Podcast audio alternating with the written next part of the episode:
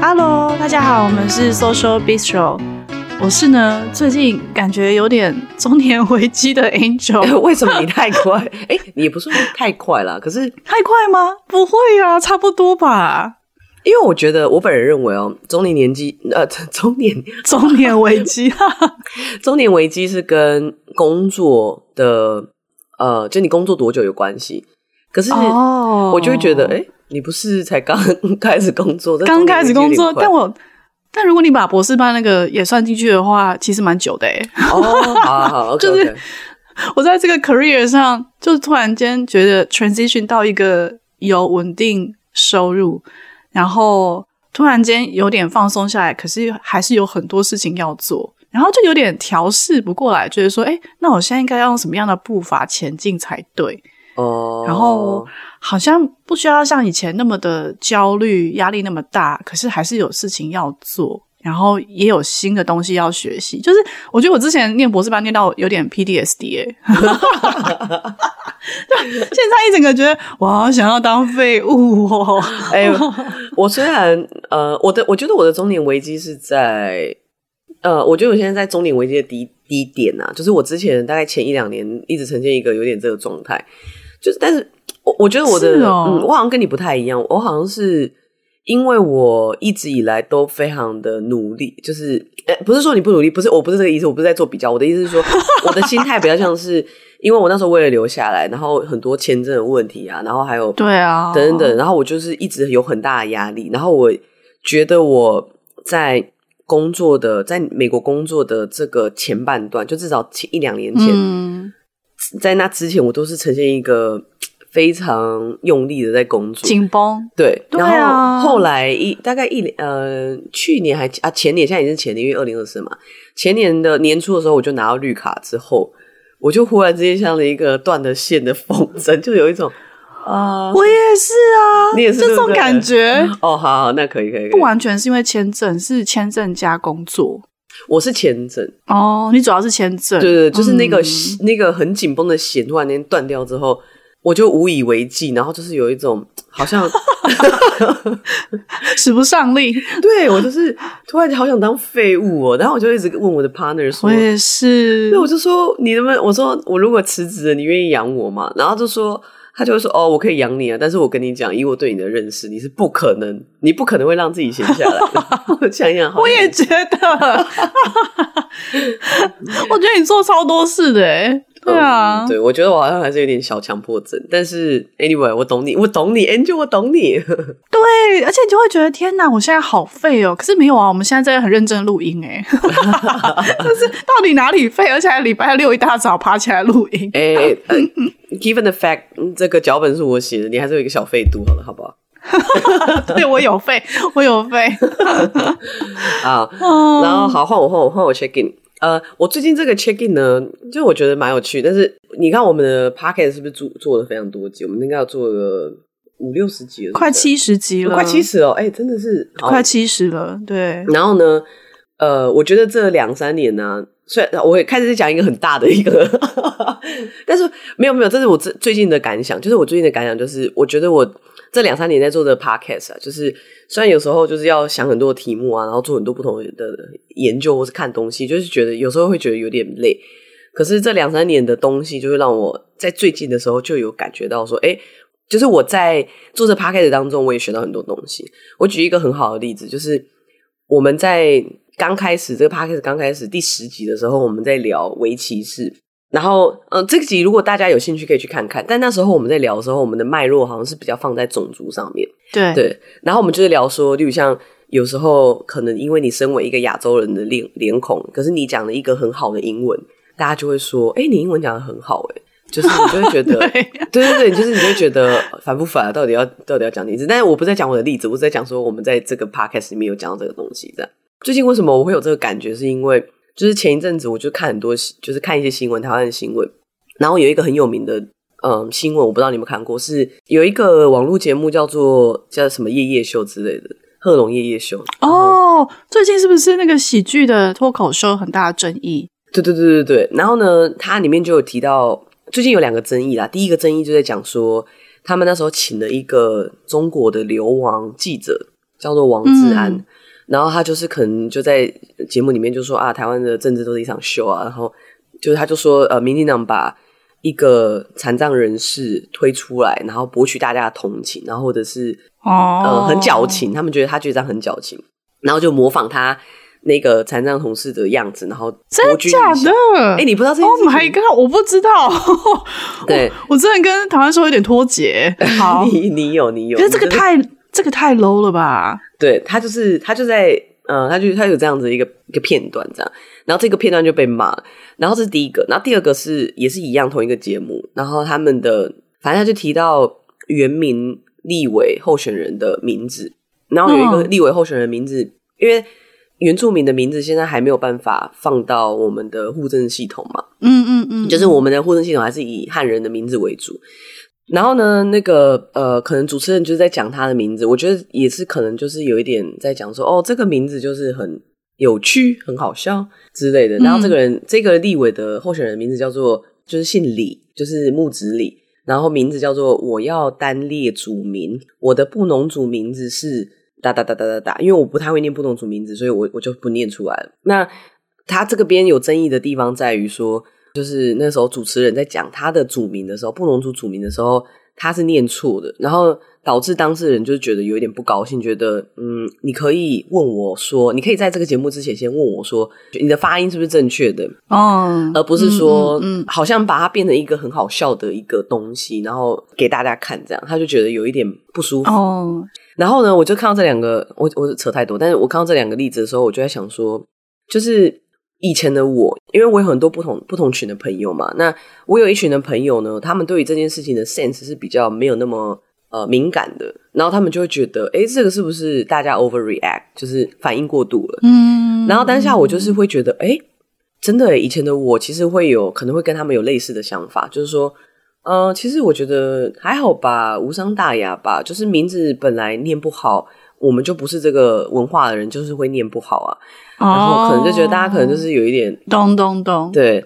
但是我后来就是因为我们都一直有在讲这些东西啊，然后录录节目嘛，然后我就是从这当中，我就是想到就，就哎，我们那时候在讲这个围棋是这件事情，其实我觉得概念上是有点像的。怎么有点感人呐、啊？这个开场，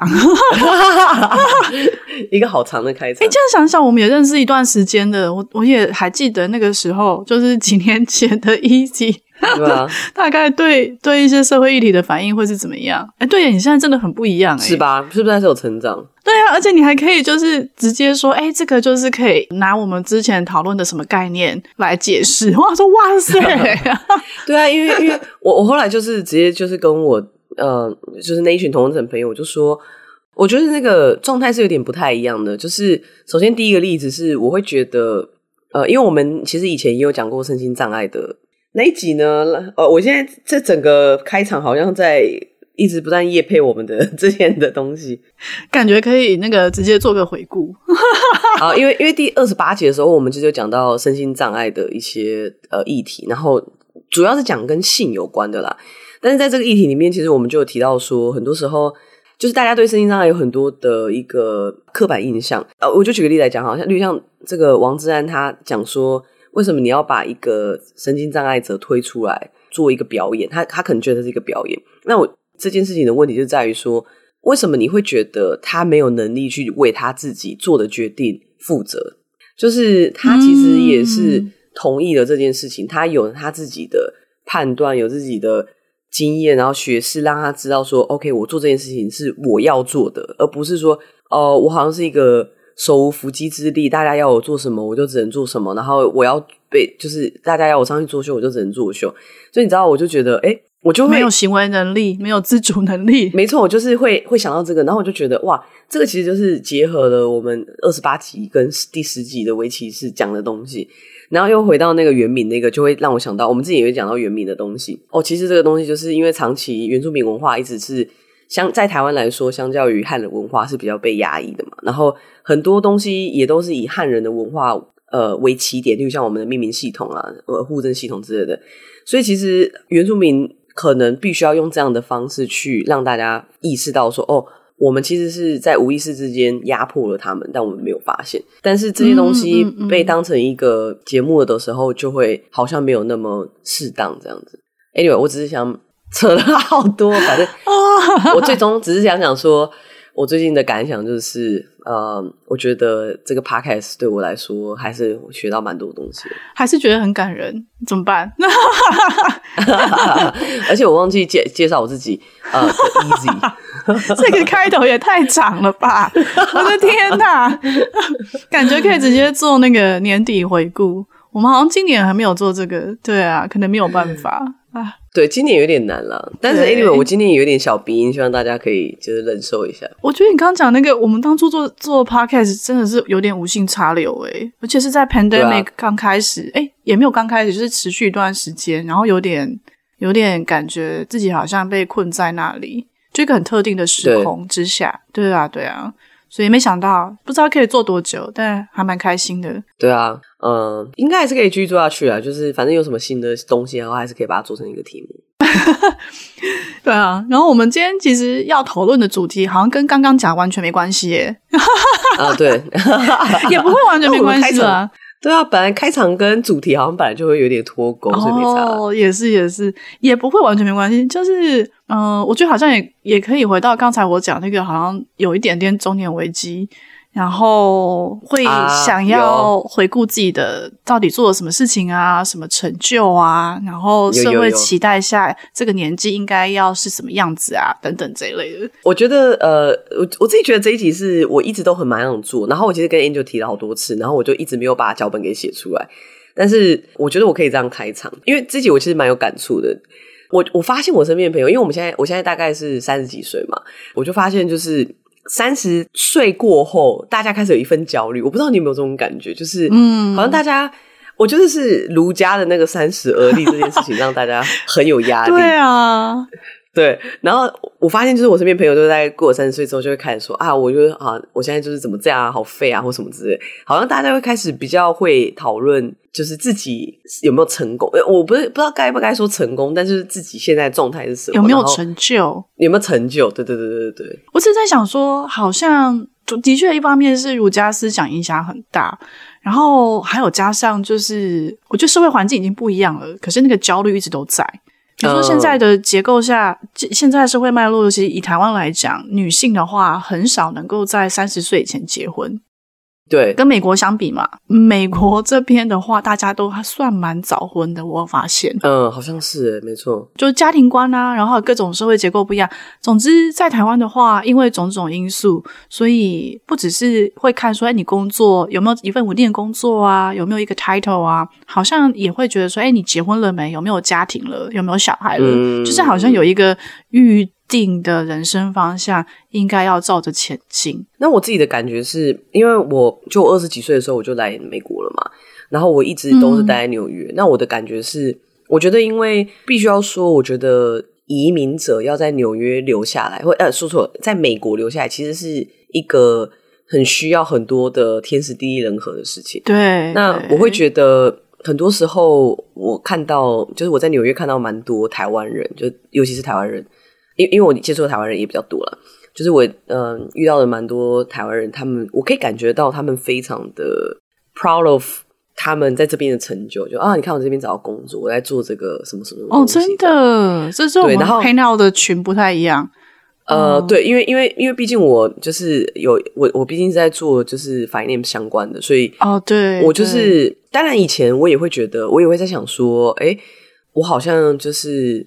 好像真的有成就什么东西，就觉得哎、我真的在这边留下来了。可是，与其同时，我又很对于这个，就是例如像别人在感到非常沾沾自喜的时候，又觉得有点不舒服。嗯、但不舒服不是因为我觉得他很骄傲或干嘛，而是说，我觉得这个想法本身好像有 something 就是 weird，就是我觉得好像不太对。哦，something is missing。对，something is missing。然后后来，我觉得我一开始。成长的时候，可能我二十出头，或者是我在美国找到工作之前，我都一直觉得，哦，没错，就是非常的右派的想法，没错，我就是这么的认真，白手起家，对我就是之类的，我就是这么认真。我从公立学校的系统，然后呢，就是呃，就这样子这么认真的努力上来，然后念书念念到这边，然后来到美国了，然后申请学校啊什么的，然后就觉得天哪，我就是就是靠自己打拼，没错，我就这么 这么棒。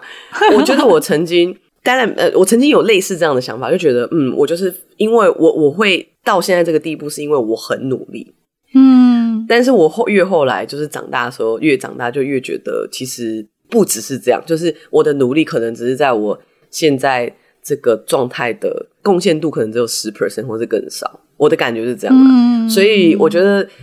其实这个有点 summarize 我们这整个 podcast 要讲的东西，但是 anyway，我就是看看我身边一些身边的人，不，并不是我全部的人啊，就是某些身边的人，然后 versus 就是我的心态变化，然后就觉得哦，我好想要做一集在讨论成功这件事情，这样。嗯，成就啊，成功啊，到底这是不是完全就是个人努力所化为的成果？对啊，嗯，哎，就你你身边都没有这种吗？就是没有那种你会觉得哦，真的好想翻一个大白眼的那种啊？我觉得学界、学术界，尤其是社会科学，是另外一个极端呢。也是，对啊，我觉得大家至少我的朋友们啦，跟我比较 close 的人，包括我自己，我觉得我们是不够 recognize 自己的努力哦。对啊，可是这是另外一个问题，对，这是完全相反，就是。而且甚至到了有时候，如果你还蛮精神洁癖的话，其实有时候会有一种愧疚感，会有一种罪恶感，unnecessary at all，就是嗯，会觉得自己好像做的还不够多，因为再怎么样想，嗯，我们可以念到这个地步，都是比较有社会资源的人啊。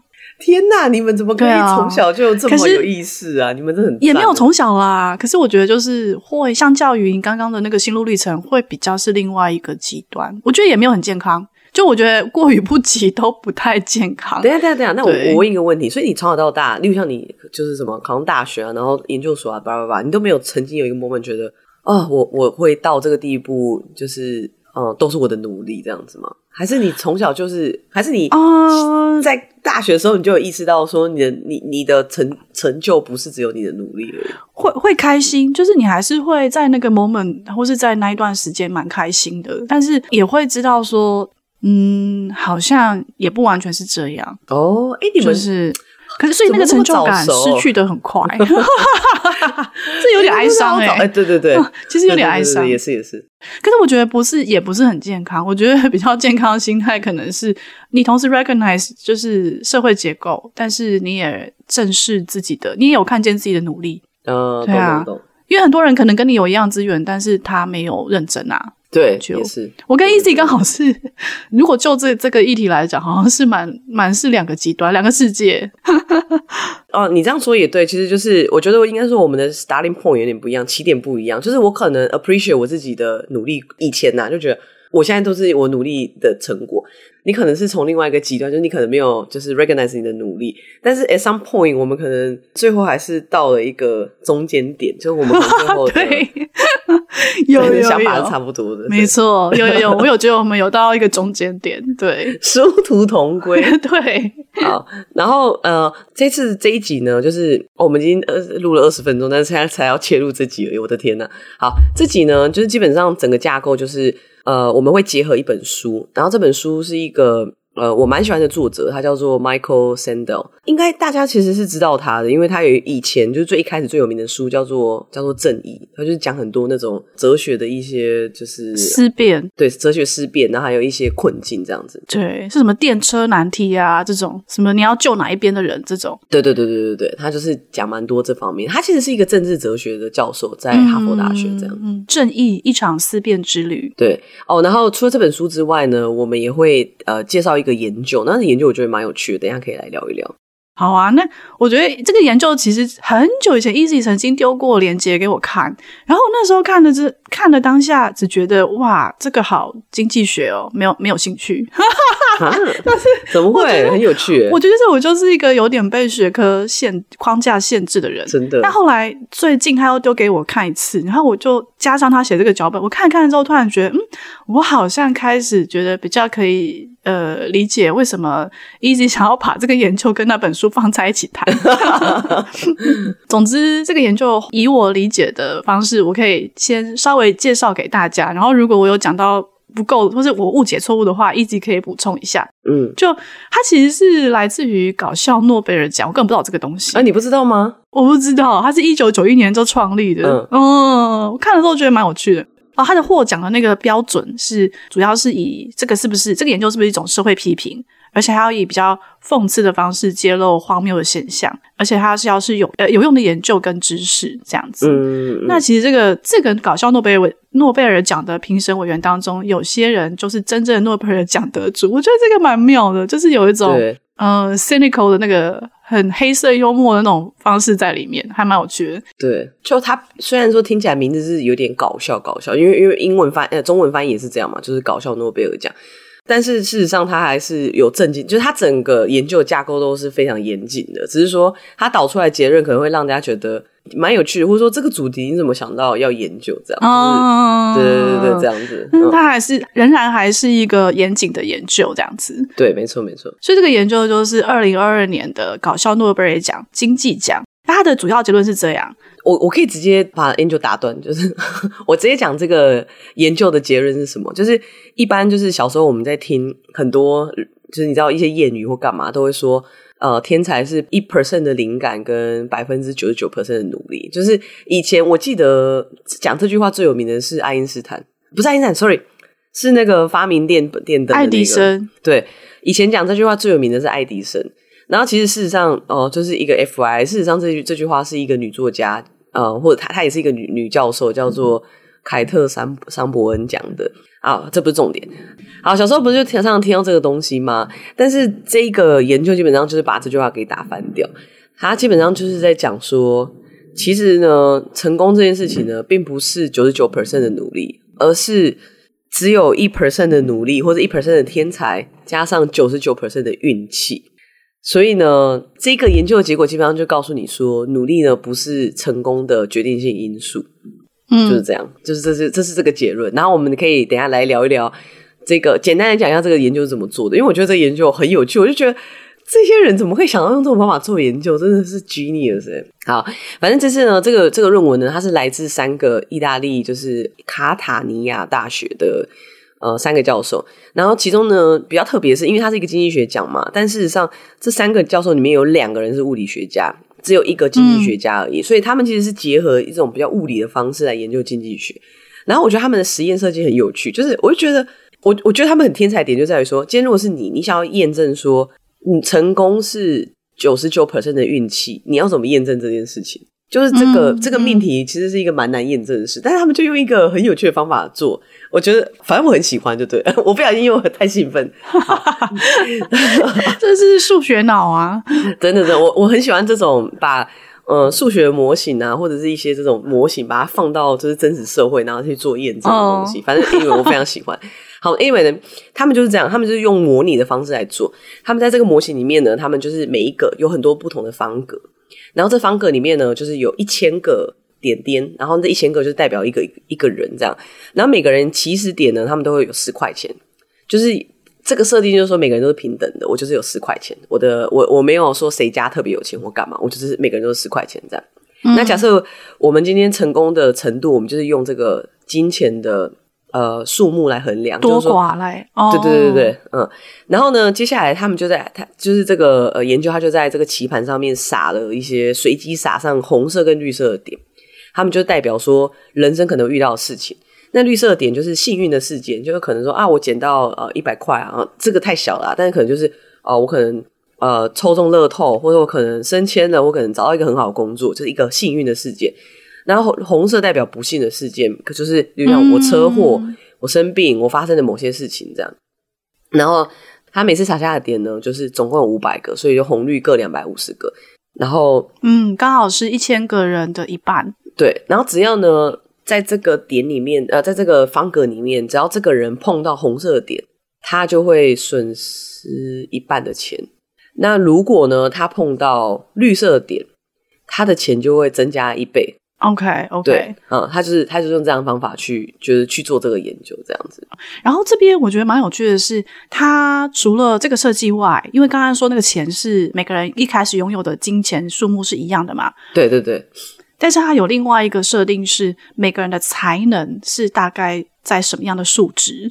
哦，对对对对，我觉得这个对我来讲。对对对，因为他们研究是要证明说，呃，你的成功或是你的今生的成就，其实是一趴的天分加上九十九分的运气嘛，对不对？对对对对。所以那个一趴的天分，他们是用这个设定，就是假设这一千个人里面，其实把你的才能或是能力，就是有点常态分布。你想象这一千个人里面，呃，会他们的能力分布的那个图像会是一个常态分布，所以就是能力特别差人，其实只会占。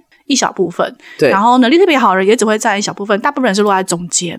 对，我觉得我可以补这个，就是你可以把呃那个每个人的能力想象成身高，这样就可以。就是例如像你们全班一群人的身高，一定是有一些些人比较矮一点点，但是说不会到太矮，或者说你可能遇到很矮很矮的人，几率非常非常小。对，然后非遇到非常非常高的人，几率也非常非常非常小，所以基本上。呃，钱财的分布每个人是一样，但是在才能上面的分布，就是像这样子的一个，就是就有点像类似像身高这样的一个常态分配，嗯，就是大家平均来说不会差太多，但是的确有一些比较聪明的人跟一些比较呃没有那么聪明的人，但是他们都是没有到那么大量的的的人数。对对对对，常态分布一直就是这样。哇塞，你白话解释很好哎。啊，对，因为毕竟我就是做 我就是做这类似的东西的人，对。那你这样讲的话，如果每个人一开始拥有的金钱数目是一样的话，那那个差异到底在哪里？就是到底那个才能啊，或能力啊，或那个天才部分，他们要怎么样去做衡量？哦，我觉得这就是这个研究很有趣，就是我觉得他们真的很 genius。我我觉得你可以这样想象你的出你你从小到大的经验，或你你身边的朋友，就是你有没有觉得聪明的人有机会来的时候比较容易成功？举个例子来说好了，例如像你小时候。段考的时候，嗯，今天呢，那个考卷出的特别难，好了，就是聪明的人可能他虽然没有遇过这个问题，可是他还在当下，他可能可以推导出一些东西，就写对了这个答案的，哦，所以他在这个机会来的时候，嗯，他可以比较有几率可以把这个机会给抓住，然后获得一个成功。成功就是在这边可能就是他分数比较高，这样，嗯，那可能你比较没有那么聪明的人，可能就会相较来说比较难拿获得这个机会，你就是拿不到这个分数，这样。类似这种感觉啦，你懂吗？懂懂懂。好，所以就是类似这个概念。所以他在这个一千个人里面的个小小的那个点点里面呢，他赋予每一个人呢一个才能，然后这个才能呢，就跟我刚刚我刚刚讲的那例子一样，就是这才能就会影响到当幸运降临到你身上的时候，你有多大的几率可以把这个幸运给抓住，然后你可以让你的钱翻倍。他的概念就是这样。嗯。我我觉得蛮我我蛮喜欢这个想法，因为我就觉得还蛮符合我从小到大长大的这个经验。那不幸的事件如果降临，例如像什么，例如像你车祸了，你生病了，嗯、一些你没有办法控制的事情，嗯、天灾等等的，或者说你的亲人怎么发生什么事，破产，你必须对你必须要付钱出去，就是这个事件是你没有办法控制的。所以这个这种不幸的事件呢，不管你聪不聪明，你都一定会赔钱。嗯，因为你没办法控制嘛，这跟你的才能无关，所以他基本上的研究就是这样：我丢一千个人下去，然后每一次就是可能每一年都会发生两百五十个幸运事件跟两百五十个不幸的事件。那如果你的才能比较好的人呢，你就有比较高的比例可以把幸运的事件给抓起来，然后你的钱就变两倍。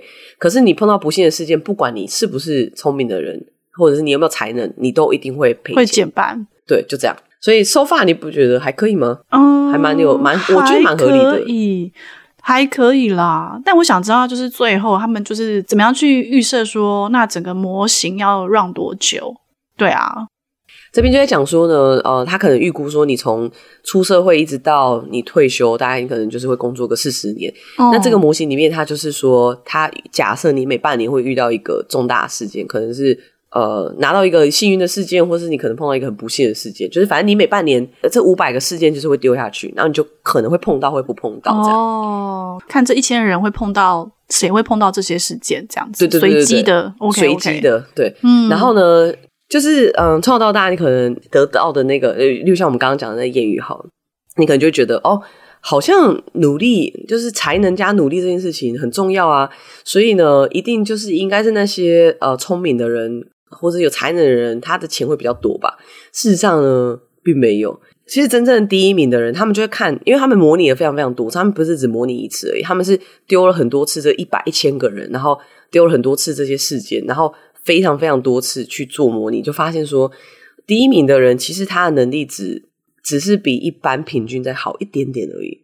就是说，如果呃一百个人里面呢，他大概排四十名左右吧，就是你知道他只有他赢了六十个人，可是他大概就排四十名这样。嗯那他们再看一看那些很惨的人，里面居然有一些人是可能一百名里面他排二十五名，就是他其实已经排的蛮前面了，但是他最后还是蛮惨的这样。那个惨是指说他手里剩下的钱是很少的。对对对对对对对对，嗯嗯嗯嗯嗯，对，所以呢，他们就开始在研究，因为他们因为这种模拟法可以模拟个非常非常非常多次，那他们就模拟了之后就发现说，呃。其实你真的要最后拿到很多钱的人，你就是一个非常幸运的人，因为你就是一直不断遇到一些很好的事情，即便你的才能没有那么好，你只要常常遇到幸运的事件，你就会变成一个，你最后游戏结束的时候，你就是会拿到最多钱的人。那最后一名的人呢？为什么他们会最后一名？是因为他们能力不够嘛？其实也不是，也是就只是因为他们人生中有很多很不幸的事情。那因为其实不幸的事情就是这样，你不管有没有才能，你都会被打击到，所以。你只要在人生中遇到很多这种不幸的事件呢，你就很容易到最后你可能就破产了这样子。然后不管怎么样，他们就是这整个实验模拟一千次、一百次，然后什么一万次之类的。最后呢，不管怎么样，他们的第一名大部分都是落在差不多，可能都是三十四十名左右的那些人，就是那一些比平均再好一点点的人这样子。嗯嗯，常态分配里面，对对对对对对对。然后。我觉得这个蛮有趣，就是他其实某层面来说，就是跟你讲说，嗯，才能或许有用，在幸运事件来临的时候，你可以可以抓到比较多的机会，但是前提是你要遇到那些幸运事件，这些东西就是非常的运气导向。所以呢，他这个研究就是想跟你讲说，其实你的成功呢，大部分都是运气，是不是？我觉得，哎、欸，你刚刚好像漏讲一个点呢，就是哦，真的吗？他对，因为那个才能，他的预设是才能比较高的人的话，他的分，他的那个数字，比如说我的才能是呃，用一百分来讲啊，我有七十分，所以我遇到好事的话，我会再乘以百分之七十，是这样吗？不是，他是你遇到好事的时候，你有七十 percent，你会你的钱会翻倍。哦哦哦，所以其实不是一定会翻倍。而是有七十 percent 的几率会翻倍，OK OK。所以，我今天我的才能只有二十的话，我翻倍的几率只有百分之二十。对，因为这就跟你的才能有关嘛。Okay, okay, okay. 就是说，事件来的时候，你能不能抓住这个事件？你今天有一个很好的 job interview。你能不能真的在这个 interview 里面表现的很好，然后拿到这份工作？哦，那坏事呢？坏事的话也是这样吗？没有坏事，就是就没差，因为你能不能，你会不会生病？你的家人会不会出事？你会不会车祸？这是无法控制的。天灾那些都是无法控制的。嗯，好吧，我觉得我一开始不太能。不，也不是不能理解，就是我 我觉得这是 说明了为什么我后来比较没有办法做量化研究，因为因为经济学基本上大部分都是在讲一个 rational model，对。对，就是它是一个它是一个比较理性的跑模型，一定就是一个理性的计算方式，是，所以当然它没有办法 include 所有的变数嘛，对，比如说像我就会 overthink，我就会觉得说，哎，那坏事应该也要比较有才能的人。被坏事影响的几率比较小。哦，是。我的我自己的想法，对对对，但当然这个设计研究设计就会变复杂，对，但但没有关系，我可以我可以 get 我可以 get 到他这个整个 研究的结论，因为我觉得很有趣的是，即便他是用一个不太能说服我的研究设计去做，但他得出来的结论可能跟我去做直性研究的设计得出的结论会是一样的，是是是是是。但是像你刚刚讲的那一些，对不对？因为毕竟这个研究是非常简化，就像你刚刚讲的，就是可能他在例如像遇到不幸事件的时候，他的 assumption 是非常简单的。但是这些东西呢，我相信这个是一个很好的 starting point，就是说我要怎么用一个比较物理或者比较数学的方式来去做一个像是这样的一个成就的一个一个研究。嗯嗯嗯嗯，这里面呢，在后面下一个 step，他就可以做更多像你刚刚讲的这些。Assumption 的松绑，就是说，哦，例如像我的灾难，可能不一定都是一百 percent，每每一次我都会损失，可能有才能的人无差别的，对对对对对，所以这个东西是可以松绑，但是他一开始这个 first step，就是我觉得他建立这整个架构是一个非常，我对我来说是最最难的事情。然后我也觉得他很蛮厉害，就是其实这所有东西，我光看他的研究方式，我自己就可以写这个 model 出来。可是我从来没有想到说，哎、嗯，我可以用这个方式，其实可以这样做研究。对，我可以讲，对对对，哦，对 我懂，我懂，我懂。就是其实你真的去看他做研究设计之后，发现说，哎，并没有那么的复杂。对，以我们的学过的研究方法，都是可以做出这样的设计。没错，没错。但我们从来没有想到这个技巧，这个概念可以 apply 在这个这么复杂的社会概念上。没错，没错，没错。好，我跟你讲，我这个好像讲的太兴奋，一个不小心又讲一个太久。我本来说速速的带过这个，但是因为我自己就很喜欢这种东西，我觉得好不不重要，不重要，我不要牵到我个本人身上了。搞不好我们可以录到两集。哎，不好说。好，然后虽然说前面呢，我本来这个研究我想要速速可能十分钟就带过，但一个不小心我自己有点兴奋，就讲的有点嗨。好，我觉得这个研究非常有趣的点。除了刚刚我下的结论，就是你的成就可能是来自于你的幸运这件事情以外，嗯，还有另外一个非常有趣的事情，就是在他的研究里面呢，他就发现，呃，我不知道大家熟不熟悉有一个东西叫八十二十法则，嗯嗯嗯，你有听过吗？有有有有财富分配的法则，对对对对，好，我简单来讲，呃，实证发现吧，就是说过去的实证都有发现说，大概前二十 percent 的人呢，他会拥有社会八十 percent 的财富，对。然后，所以这个东西就是说八十二十，其实它可以用在很多不同的地方。但是说，如果讲到经济学里面，它就在讲这件事情。这样，这个这个八十二十更有趣的点是在于，它其实是可以在我刚刚讲二十 percent 的人拿八十 percent 的那个财富嘛。你单看这二十 percent 的有钱人，你会发现这个八十二十也存在在这个二十 percent 的有钱人里面。就是说呢，我们就讲有一百个人里面有二十个人拿了有八十个人的财富，但你单看这二十个人里面呢，当中的。四个人又有这二十个人财富的八十 percent，就是那个八十二十是可以一直切进去的，你知道吗？你你懂我意思吗？所以其实刚才你讲的那个研究，它也可以应用在我们比较熟悉的这个八十二十法则。财富分配法则里面，对对对对对对，我刚刚讲提到八十二十，其实就是要讲说这个研究呢，它最后导出来的结论跟这个八十二十是一模一样的，就是最后呢，这一千个小小的模拟的人有没有？他最后前二十 percent 的人，他会拥有八十 percent 的人的的财富。嗯嗯嗯嗯嗯嗯嗯。所以其实其实是不是？我觉得这个蛮妙的，这个研究、啊、这个就有点厉害，超，超酷的。对对啊对，这个我就觉得哇，genius。虽然它对我来说就是简化了很多部分，但是没有想到它最后导出的结论其实也是蛮符合我的想象，是这样讲吗？蛮符合其他研究的结果啦。对对对，蛮符合现在这个社会的这个财富分配嘛。对，反正我只是。我好像太嗨了，但是总而言之，我就觉得这个研究好厉害哦，蛮强的。对，如果我我如果要做社会学，我就会想要做，这好像不算社会学哦。如果不但是我我对于社会经济学啊，经经济社会学，嗯，我觉得蛮有趣的，因为社会学太广了，就是跟什么都可以结合。嗯嗯嗯。好，然后我觉得我研究讲太久，但是我我要稍微拉一下，拉回来到这本书里面。好，这本书呢叫做，诶，我刚刚是不是没有介绍？我要看，我们要介绍书。这本书叫做，这本书叫做《成功的反思》。那其实这本书之前我们其他 podcast 我我们都有稍微讲到一些些东西，例如像我记得我们有一集在讲政治，在讲那个为什么每次我们在聊政治都会提到学历这件事情。对，一到选举就要炒学历，在第四十一集。对，第四十一集的时候，我们有稍微就是拿这本书当一个 reference。其实我蛮喜欢这本书《成功的反思》，就是它里面有讲到很多不同的概念，但是我们在这个 podcast 里面，我们就只有取一些跟我们今天要讲的论点比较相关的一些章节而已。嗯，所以今天这个并不是要，并不是要做一个读书会，专门介绍这本书，比较是吧？所谓这个成功是什么意思啊？然后到底在西方的脉络下。嗯，我们怎么样去理解这件事？然后想象说，也可以想一下说，到底那如果这是西方的脉络，那跟我们现在处在的这个社会，亚洲社会的话，我们也是这样子来理解的吗？